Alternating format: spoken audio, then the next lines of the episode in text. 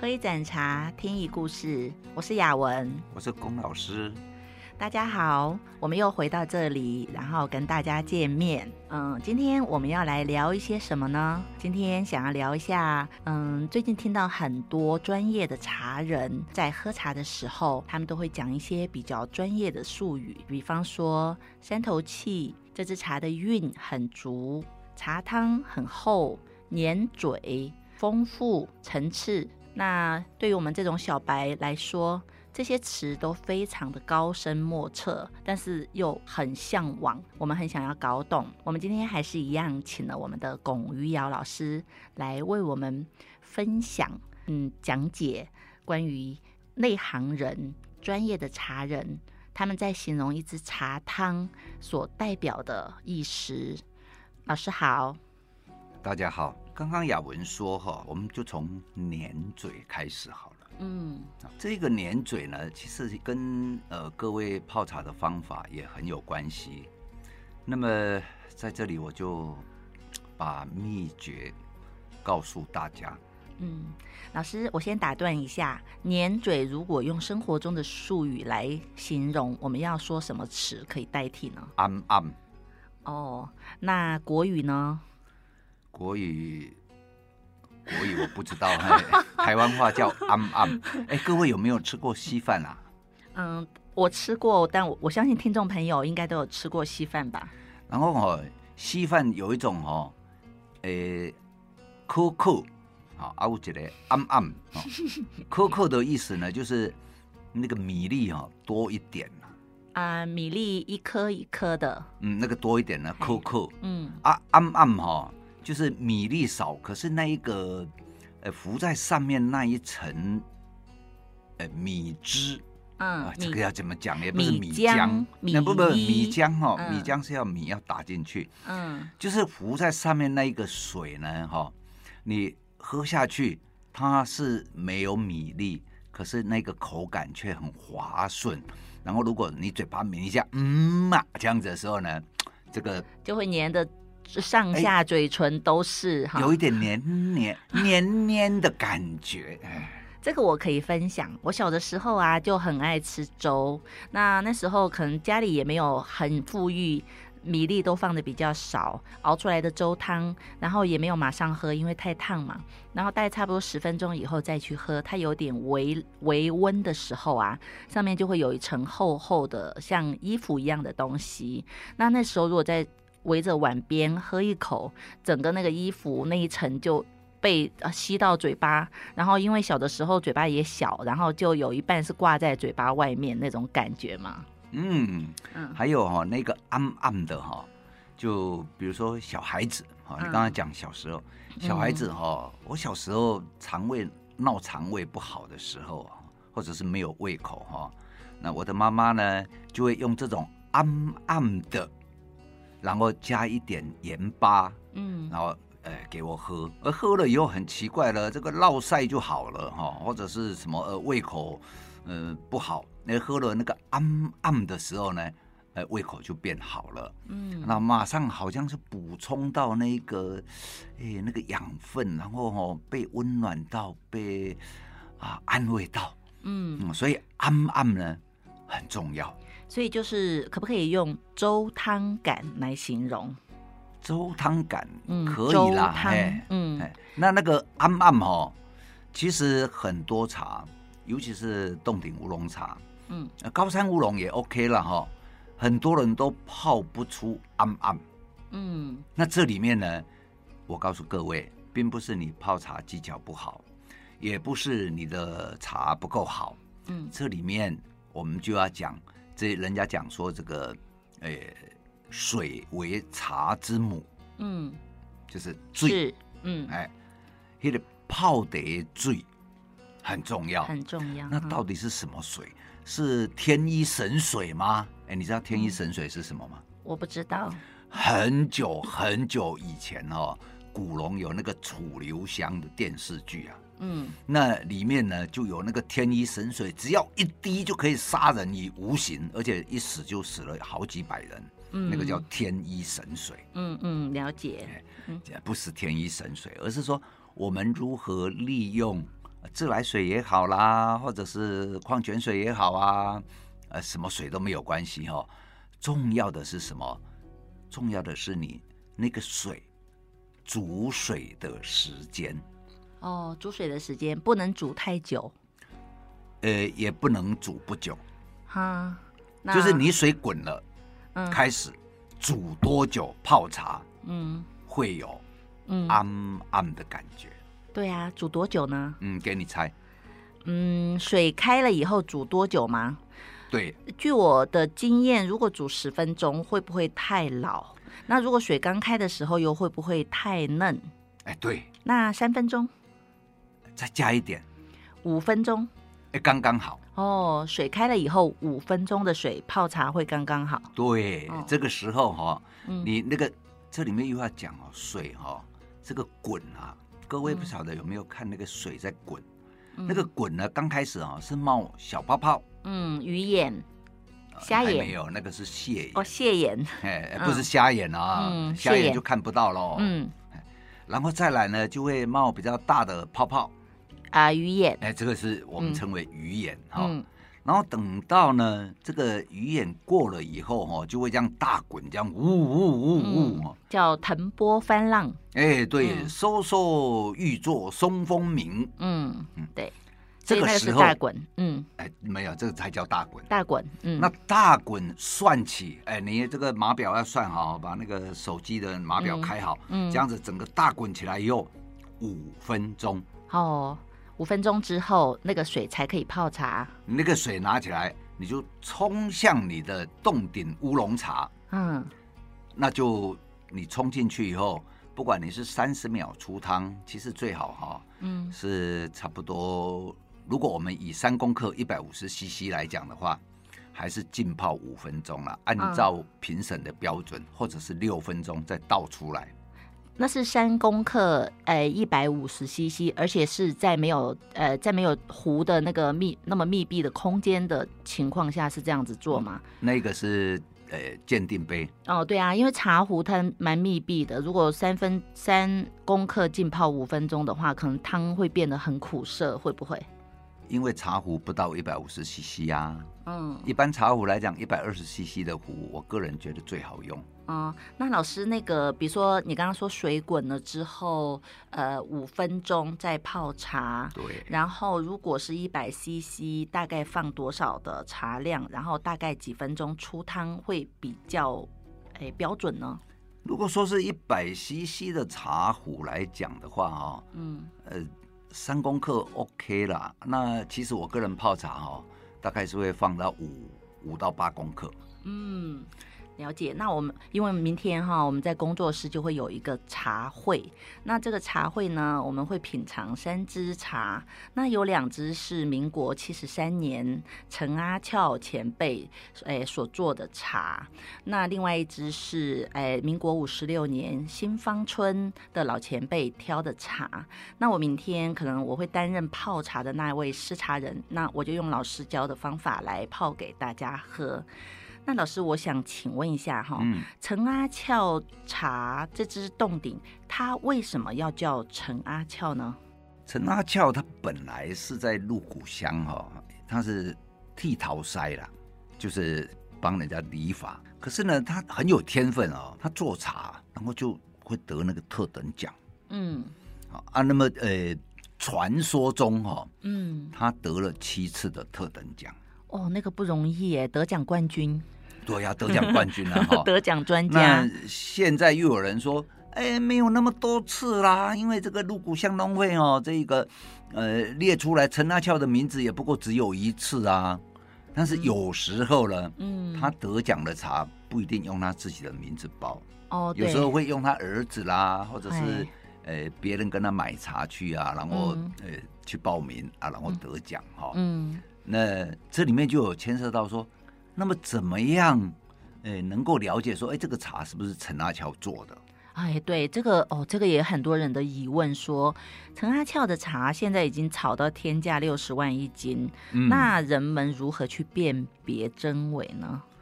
对了，这个就很麻烦了。嗯、其实哈、哦，我们是这样子的，在喝茶的时候，很重要的就是要记得三头气。嗯，上次老师好像讲过嘛，山头气就是跟环境有关的那个 earthy 土地的部土部分嘛，哈，嗯。那那个山头气，包括比如说很多茶，像武夷山的岩茶，也是要认山头气啊。嗯。那如果你不认山头气的话，你随便拿一个茶说，呃，这是武夷山岩茶，嗯、啊，那个你你怎么去分辨呢、啊？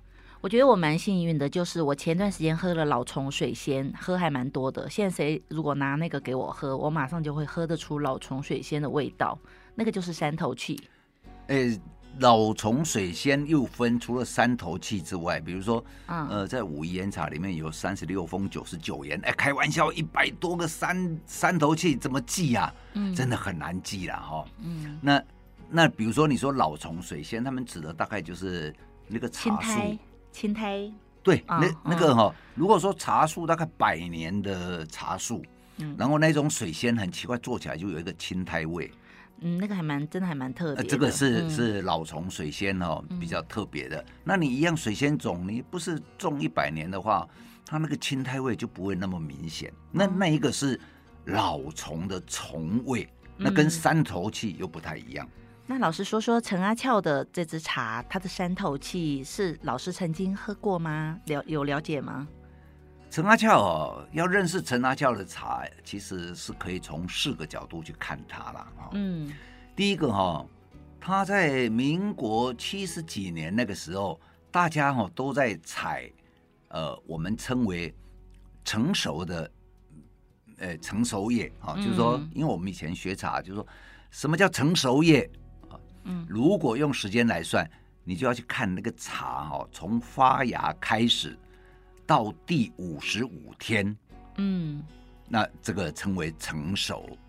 无论中间就是下雨或出太阳密集啊什么的，都不不会被影响。坚持五十五天，就是五十五天哦，是一个呃成熟的天数。那现在还是这样子五十五天吗？还是没有啦，现在拿五十五天？现在五五十天，搞不好四十几天就采了，这又牵涉到。很复杂的一个产业结构，就是采工的问题了。哦，好好，那我们来说回阿俏。好、哦，那这一个呃五十五天呢，就是你如果说哈、哦、茶芽，你去数它哦，大概是六对的叶脉了。嗯，那么陈阿俏呢，它就是在民国七十几年的时候，大家都在采成熟叶，它就会提早采，采那个比较嫩的，嗯、那我们就称为嫩采。好嫩采，哎、嗯，这个有一次哈、哦，现在也是茶界的大佬名人啊，那我们名字就不要讲，比较不会伤感情，好不好？嗯，嗯，好。有一次我去他那一边呢，那他刚好从这个呃洞顶山那一边哈、哦，从鹿谷乡倒了一支茶，然后大家就在喝啊，他的客人啊。然后大家喝，哇，这次哇，这个有这个香，有那个香，然后喝起来后，水甜啊，水软啊，很干啊，有韵啊，哦，大家都觉得说这个茶好的不得了。嗯、然后有的人就说，啊，老师，我这个要买三斤，我要买五斤，啊，有多少我全部包了。嗯，我大家这个兴高采烈。然后忽然间那个老板哈、哦、就问我说，哎，龚老师。你觉得这一支茶怎么样？因为看你好像不为所动，都没有买。不不，我是业者嘛，那其他那是都是他的客客人，嗯。那我跟他是同行嘛。是。那那时候年轻呐、啊，哎呀，年轻就不懂事，我就马上说，这支茶早采三天到五天，如果它晚采，嗯、我觉得会更好。这么厉害？因怎么看出来的？我年轻的时候很怕人家不知道我懂。嗯，所以我很像黄昏双镖客哈，哇，带着枪到处去跟人家打枪，嗯，然后到处给茶算命，哎、欸，对，那他们就啊，什么早采三天到五天，然后我就好像那个算命的铁口直断，我说你把这个茶叶哈，因为泡完有茶渣不是吗？嗯，你把茶这个茶渣拿出来数，最多它的叶脉只有六对。不会有超过六对的叶脉。老师刚刚不是说，老师刚刚是说正常的是八对嘛？哈，六到八对，我们称为成熟叶。可是你说你现在又说，如果拿出来看它是六对的话，不会超过六对。哦，不会超过六对。换句话说，有五对的啦，有四对的啦，最多就是六对。差三天而已，就差这么多。对呀。哦，茶叶这么妙。我这样子呢，讲完之后，哇，在座的五六个人哦，每个人都把那个叶底拿出来，就在数那个茶叶的叶脉。嗯。一二三四五，哎，放掉旁边。一二三四五，哎，放到旁边。一二三四五六，他们想要找到一页有七对的，你知道吗？嗯。结果没有半片叶子是有七对的叶脉。那像老师这样说，当初那个茶农他们做茶都是成熟采嘛，哈。哎，大部分是成熟采。那阿俏，那阿俏他就会提前就变成嫩采，所以它的叶子的叶底一定是没有到八，诶，到七对。哎，对，顶多六对。那个时候哦，呃，大概就是六对的叶脉这样子。所以哦，你可以从这一个来来数，嘿，看是不是有这个七对八对的，嗯。那当然，其实也不会说没有七对八对了。但是那一天，嗯，我喝到的那一支茶，我一喝我就说没有一片叶子超过六对的叶脉。嗯，好，那那一天我喝到的。了解。那老师说的，呃，有四个基本条件，第一个是嫩采，然后就没有六，呃，没有六对嘛，哈，六对的叶脉，差不多就是平均六对以下的叶脉。那第二个标准是什么？那他的做工很到位，嗯，做工很到位。哎，那这样大家又讲啊，对啊，什么叫到位？哎，什么叫到位？哈，难道有什么 A 位、B 位？哎，有有有有，各位哈，你们现在把你的手拿出来，嗯，手指头哈，比如说这一个人大部分都五根手指头了哈，嗯，有有没有有没有三根的？我不知道哈，听说外星人是三根手指头，那你这个手指头呢？所谓到位，假如说那个手指头是长在小拇指的位置，嗯，那是不是要细一点？嗯，那如果是长在大拇指的位置，是不是粗一点？最粗的，嗯，那所以说哦，什么叫到位呢？就是小拇指要像小拇指，大拇指要像大拇指。那假如说，嗯，你觉得说小拇指不够力，呃，大拇指才够力，我们比赞都比大拇指，对不对？你想想看，假如你没有小拇指，哎、欸，你耳朵痒，你想挖鼻孔，你用哪一根去挖？那手指头跟茶到位有关系吗？欸、那当然了，我刚刚讲啊，嗯、如果你长在小指头，你就要像小指头的样子。那茶的到位要像小指头的小指头的样子吗？也就是说，像阿俏师哈，嗯，那个陈阿俏呢，他做嫩彩的时候，他就有办法在那么嫩里面呢，让它发酵到哈。也是一样哦，会有这个丽月红香边哦。就是它虽然是嫩采，但是它还是可以把发酵做到嫩采里面的很足。对，哦、那有的人就会做太 over 那一个嫩采，嗯、然后做太 over 就太红。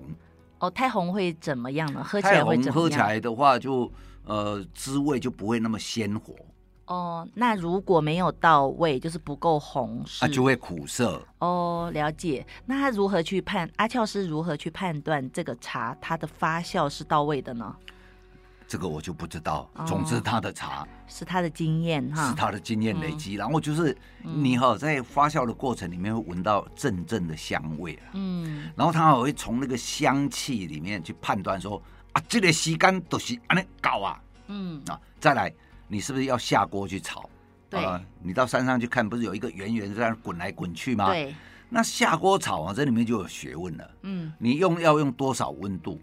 啊、然后呢，你一分钟要让它转几下？也是都是凭经验来做。每一个人的想法都不一样。嗯、再来，嗯、那个经验还牵涉到什么？那一天气温几度？嗯，如果很冷，嗯，你是不是？温度要稍微提高一下，嗯，如果哎比较温暖，你温度要不要降一下？对，老师讲的是阿俏师凭他的经验还有他的功力来做这支茶，让它发酵到位，然后也是在该哎对的时间下锅去做。那我现在有一个问题哦，如果今天有一个学生去跟着他学，他可以做得出阿俏师一样的茶吗？理论上啦，哈，嗯。大的方向是可以，但是有很多细节是没有办法，嗯、因为那个是天分。我就是很好奇，说为什么现在洞顶山的茶农大部分的都没有把阿俏师做茶的工艺传承下来，不然这样子陈阿俏茶就不会变得物以稀为贵了。因为这个有时候你到达艺术的状态哈，嗯，就没有办法用工业化的想法去看它，就好像说哦，梵谷画的画很美，那你用工业的想法就那就是 copy 嘛，copy 嘛，嗯，那你 copy 出来也只不过是像。呃，梵谷那样而已哈。嗯。但是呢，这个做茶这种艺术这种东西哈，啊，你就是在某一个 moment，嗯，你那个感觉到了啊，感觉就到啊，你感觉不到就感觉不到。所以，我们大部分在训练，比如说呃，茶叶改良场哈，他在训练茶农做茶有一个基本的功力，但是在基本的功力以上要达到一个。呃，艺术的状态，这个是看每一个人对当时的感受如何，然后你去做一个判断。嗯，那么这一个他你下了那样的决定，下了那样的判断，比如说炒青，其实是这样子的，各位听众哈。嗯、现在台湾的乌龙茶有很大的一个问题，出在杀青不足。杀青不足会导致茶叶，呃，有哪些味道？或者是呈现出来的样子或汤色吗？杀青不足就会臭青味啊。嗯，臭青味。那汤色呢？那大家就是为了要汤色看起来很碧绿呀、啊。哦，要碧绿，所以才会杀青不足，因为它的绿叶素还在里面。诶、欸，叶绿素啦，哈，嗯、然后还有这一个呃，哎，有时候讲一讲都会忘记，那那个叫做青叶醇。青叶醇，嗯，嗯如果杀青不足就。呃，叶子里面会残留过多的绿叶绿素和青叶醇，所以导致茶汤看起来是碧绿色。可是以前古早对茶汤的要求是碧绿色为好吗？我们当时如果以冻顶茶，我们要做蜜绿色，蜜绿色才好，是不是？对，我们要的是蜜绿色。哦。然后呢，你经过制作之后还要烘焙哦。你那个刚刚讲的就是说、嗯、烘干。哎，你要烘干之后还要烘焙。冻顶茶有很重要的一点就是背功要足哦，背功要足。哎，这也是判断陈阿俏的这一个背功哈，也很重要。那他都用炭火焙，要足这个足字到底作何解释呢？这个足呢，就是说你在烘焙的过程里面，它会一直香气会一直转，一直转。嗯，比如说比较新鲜的花会转成比较成熟的花香。哦，嗯。然后呢，这一个呃有带青叶醇的呢，你稍微烘焙以后呢，会转成清香味。嗯，然后那个茶一泡呢，就会清香扑鼻。嗯嗯，我我有喝，我喝过，好像前年我去洞顶山喝过现代茶农焙的茶，我觉得那个对我来说有点像炭呢、欸。哦，像炭的话，就是很焦化，很。很难喝，我没有办法勉强说它是好喝的茶。那那一个就是哦，焙功就焙过火，哦，过火以后哈、哦，嗯、那个呃茶叶本身就开始碳化，嗯，那碳化呢就会有一个好像诶炭烧味了，哎对，但是那个炭烧味哈、哦，嗯、如果处理好，其实也是一个特色啊。那可以处理吗？那后续可以再给他纠正吗？当然可以啊。哦，老师是会的。呃，我有在教备茶哦。老师要在这边分享如何处理那个碳背过头的方法吗？哎，这个好吗？哎，不要啦，这个。嗯，好的。那因为今天其实阿俏茶刚刚老师讲了，说有四个判断的标准。那市面也诶炒诶价格也是飙到六十万一斤。那我们工作室是有这支茶，然后有一个是中火，然后有一个是微呃略微重的火。那各位听众朋友如果有兴趣的话，那每周三会在太初有茶工作室会有茶会。那请。诶，各位朋友，如果有感兴趣，想要来参加茶会，想要来体验陈阿俏这两支茶的话，请洽询粉砖的那个呃讯息，然后跟工作人员报名就好了。那今天因为时间的关系，我们只分享到一半。那各位朋友，如果想继续收听如何去鉴定陈阿俏的标准，剩下的两个步骤我们还没有讲，将会在下一次节目跟大家一起分享。谢谢大家的收听喝一盏茶听一故事。我是雅文。我是龚老师。邀请你持续收听我们的节目太初有茶教你懂茶。拜拜。拜拜。